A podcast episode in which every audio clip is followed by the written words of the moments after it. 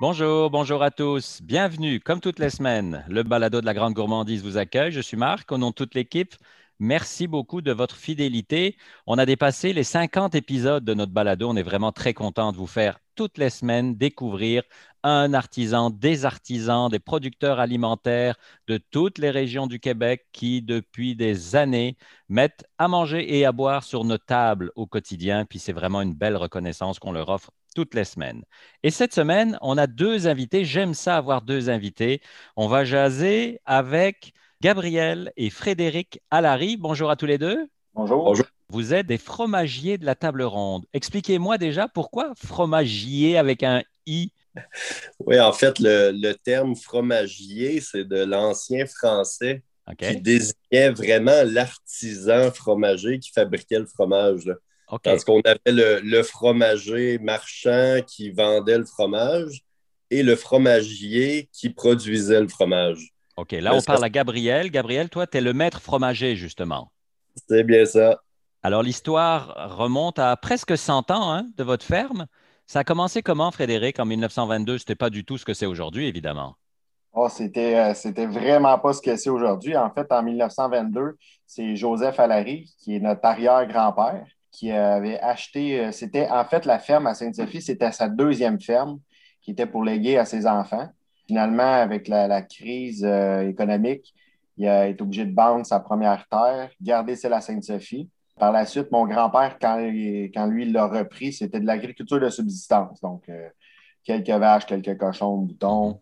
mon grand-père était précurseur. il, il s'est lancé dans la race Holstein et a électrifié tout ce qui était les, bâtiments agricoles. Puis par la suite, il s'est lancé dans de la production laitière. Euh, puis jusqu'à les années 80, là, ensuite, mon père et mon oncle se sont associés et ont continué de faire croître l'entreprise pour l'emmener jusque vers le bio. Puis là, au tournant des années 2000, euh, il y avait de la relève, un gros potentiel de relève, ce qui est, euh, il y avait plus de potentiel de relève que de capacité d'en prendre pour la compagnie, ce qui est mhm. très rare dans le milieu agricole maintenant. Donc, euh, vu la, situation, on a décidé de se lancer dans la transformation. je vous ai fait vraiment une histoire très, très brève. Oh oui, c'est. la faire. C'est un siècle en une minute, finalement. À peu près. Donc, c'est ça. En 83, c'est Ronald et Serge.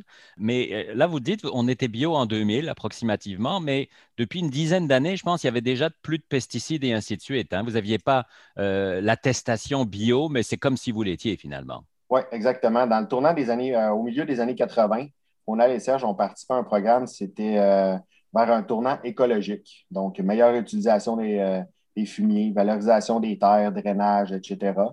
Puis, ils ont commencé dans ce programme-là sans vraiment avoir le but ultime de s'en aller bio.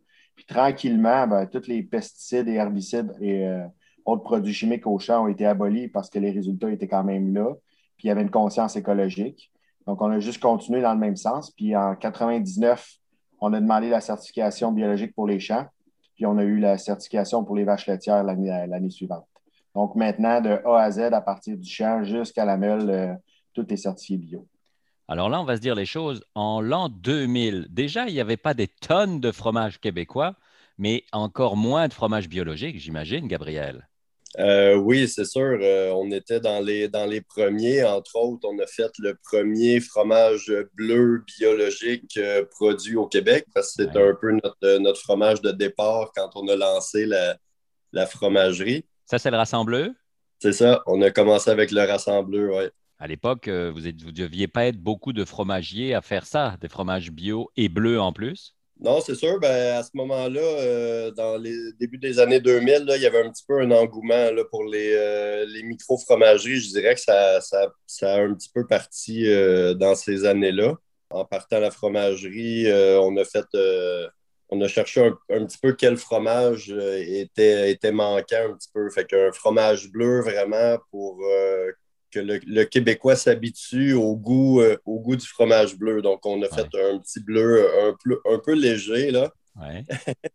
pour que les gens euh, habituent leur papilles au fromage bleu. Puis ensuite, on a développé euh, plusieurs autres fromages qui ont suivi. Là. Oui, c'est ça. Il y en a des autres. Le fou du roi qui est encore un peu plus fort. je ne me rappelle plus le nom. Je pense que c'est le fleuron qui ressemble, qui est un peu plus crémeux, je pense. Le fleuron, c'est ça, c'est un autre fromage bleu vraiment là, qui est euh, un petit peu plus typique. Là. Fait que là, on, goûte vraiment le, le Penicillium roqueforti du fromage bleu qui est un petit peu plus intense. Là. Ouais, ouais, ouais.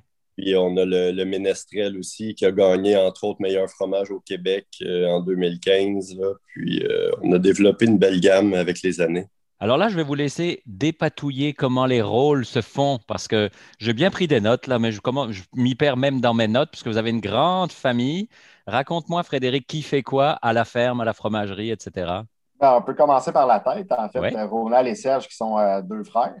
Donc, Ronald euh, s'occupe plus de. Ben, les deux sont, euh, sont près de la retraite. Ils travaillent encore activement à temps plein et plus. Ronald ne sont pas capables de s'arrêter, c'est ça? Ah, comme tout agriculteur, ils ont, ont beaucoup de difficultés. c'est une passion, hein? c'est plus juste un travail. Euh, Ronald s'occupe plus de, ce qui est euh, de la fromagerie. Euh, maintenant, il se concentre plus sur la clientèle, contour de vente.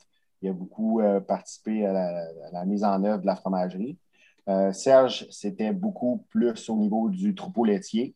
là, maintenant, il choisit ses tâches, mais il est encore à temps plein. Euh, au niveau des champs, c'est moi qui s'occupe de tout ce qui est la gestion des champs. Rotation, fertilisation, euh, toutes les cultures, c'est moi qui s'en occupe. Mhm. Anne-Marie, qui est ma sœur, elle s'occupe du troupeau laitier maintenant avec mon père. Caroline s'occupe de la comptabilité euh, en partie avec moi. Puis elle va aider aussi à la fromagerie. C'est elle qui est le plus notre frappeur de choix, si on peut dire. Là. Elle travaille à la ferme et à la fromagerie. Elle, a elle fait les deux fonctions. Euh, du côté de la fromagerie, il y a Gabriel qui est le maître fromager. Elisabeth, là, ça, c'était les actionnaires. Après ça, on tombe dans ceux qui sont de la famille aussi. Maria, qui est la sœur de Gabriel, qui s'occupe euh, aussi à la fromagerie, de l'emballage et de l'affinage. Il y a ma sœur Elisabeth, qui est aussi à la production et à l'affinage. Puis là, après ça, il y a France, la conjointe de Ronald, qui s'occupe du comptoir de vente, de la boutique. Je pense que vous m'avez perdu. il, nous en reste juste une après ça de la famille. C'est Mélanie, la conjointe de Gabriel, qui s'occupe des réseaux sociaux et de la boutique. C'est vraiment pour, la famille, c'est assez. c'est vraiment une histoire familiale. Il n'y a pas de mystère, là. Ah non, c'est de, la, famille de presque de A à Z. Hein. Oui, c'est ça. Est-ce que euh, est-ce qu'aujourd'hui, Gabriel, 100% euh, de votre lait, parce que c'est votre lait que vous transformez en fromage, est-ce que 100% du lait est transformé en fromage? Oui, maintenant, on transforme euh, complètement toute la, production laitière. Au début, on, transformait ce qu'on, ce qu'on savait qu'on pouvait vendre. Ouais. Euh, là, avec les années maintenant, euh, on transforme vraiment toute la production. Puis, euh, on, a même, dans la dernière année, on a même manqué de un petit peu. Si on avait eu plus de lait à transformer, on l'aurait transformé puis on l'aurait vendu. Donc, maintenant, 100% du lait est transformé à la fromagerie. Puis, on s'entend que vous êtes la matière première, si j'ose dire. Le lait est sur place et transformé, j'imagine, immédiatement. Plus frais que ça, c'est impossible. Non, c'est ça. Tout de suite après la traite, le matin, le lait s'en vient à la fromagerie, puis euh, on démarre la production de fromage. Euh, la traite se fait très tôt. Je pense qu'il commence, si je me trompe, Frédéric, à 4h, 4h30, euh, vous commencez la traite. À 4h15, on est, on est déjà prêt à partir. Hein. C'est ça. Fait que euh, à 7 heures, là, même avant, le lait s'en vient à la fromagerie, puis on commence euh, la pasteurisation du lait, la transformation, puis euh, s'ensuit l'affinage, de, dépendant de quel fromage, mais des fois plusieurs mois d'affinage. Mais c'est vraiment un, lait frais qui est transformé. Vos projets, est-ce que vous en avez pour les prochaines, prochains mois, prochaines années? J'imagine que oui. C'est sûr, euh, honnêtement, euh, là, on dirait juste suivre la cadence, euh, c'est un projet. ouais. La production, elle a augmenté quand même considérablement à la fromagerie là, dans les trois, quatre dernières années. Fait que là, c'est certain qu'il y a eu de l'embauche de personnel, il y en a encore qui va arriver. Fait que juste de gérer la croissance, en, soi, c'est un défi. C'est déjà un défi. il y a aussi de la relève qui pousse à l'arrière. Donc, il y en a qui sont sur le bord de la retraite, il y a de la relève qui pousse. La relève, c'est la cinquième génération, c'est ça?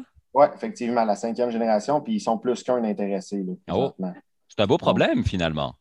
Euh, les ressources humaines, c'est un, beau, beau problème pour nous, en effet. Oui, oui.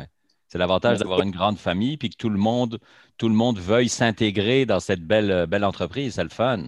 Ben, moi, ce que je trouve le fun aussi pour les, euh, la future élève, c'est la panoplie de, de, choix qu'ils ont, là, autant la fromagerie, les champs, les, animaux. Puis s'ils ont d'autres projets, ben, on est toujours ouvert à d'autres projets aussi. Hein. Mm-hmm. Vous, je crois que la pandémie a eu un côté un peu positif. Je dis positif parce qu'on a insisté beaucoup, enfin, devrais-je dire, sur l'achat local, sur les produits d'ici, sur les artisans, sur les gens qui travaillent notre terre.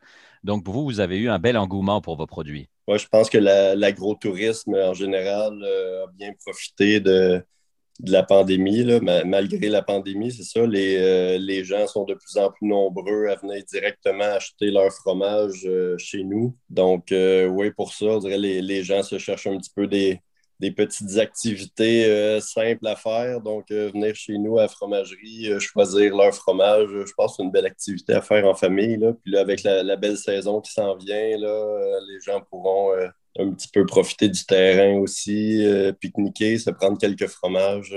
Vous, vous êtes à Sainte-Sophie dans les Laurentides, hein? Oui, c'est bien ça. On est euh, au, pied des Laurentides, euh, pas, pas, très loin de Montréal finalement, là, peut-être une demi-heure, 45 minutes de Montréal. Donc, on est assez bien positionné. On a une belle clientèle, beaucoup des basses Laurentides.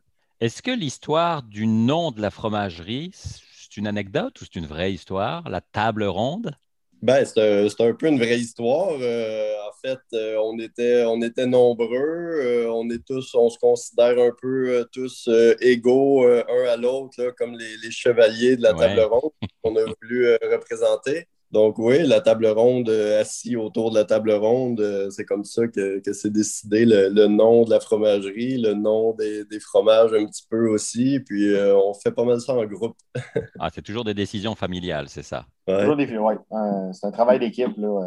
Gabriel, Frédéric, merci beaucoup pour votre temps. On a découvert une belle, une, une petite partie de la famille, si j'ose dire. Vous étiez les représentants de, la, famille. Donc, fromagier au pluriel de la table ronde.com pour ceux qui veulent avoir des informations. Euh, pour finir, où est-ce qu'on trouve, euh, vos fromages? Oui, on est distribué euh, partout à travers le Québec via notre, distributeur qui est Plaisir Gourmet. Dans toute bonne petite fromagerie, vous pourrez demander les produits de la fromagerie de la table ronde c'est ça. Et puis, euh, s'ils n'y sont pas, il suffit de le réclamer. Puis, à force de le réclamer, c'est sûr qu'on va le faire venir. Et voilà. bon, ben, merci à tous les deux. Merci beaucoup. Et à vous qui nous écoutez, bien sûr, on se retrouve vendredi prochain. Un nouveau balado. On sera ailleurs, dans une autre région du Québec, pour découvrir un autre bel artisan euh, qui va nous faire saliver pendant ce balado. Bonne semaine à tous. Et n'oubliez pas d'ici là, mangez local. Bye bye.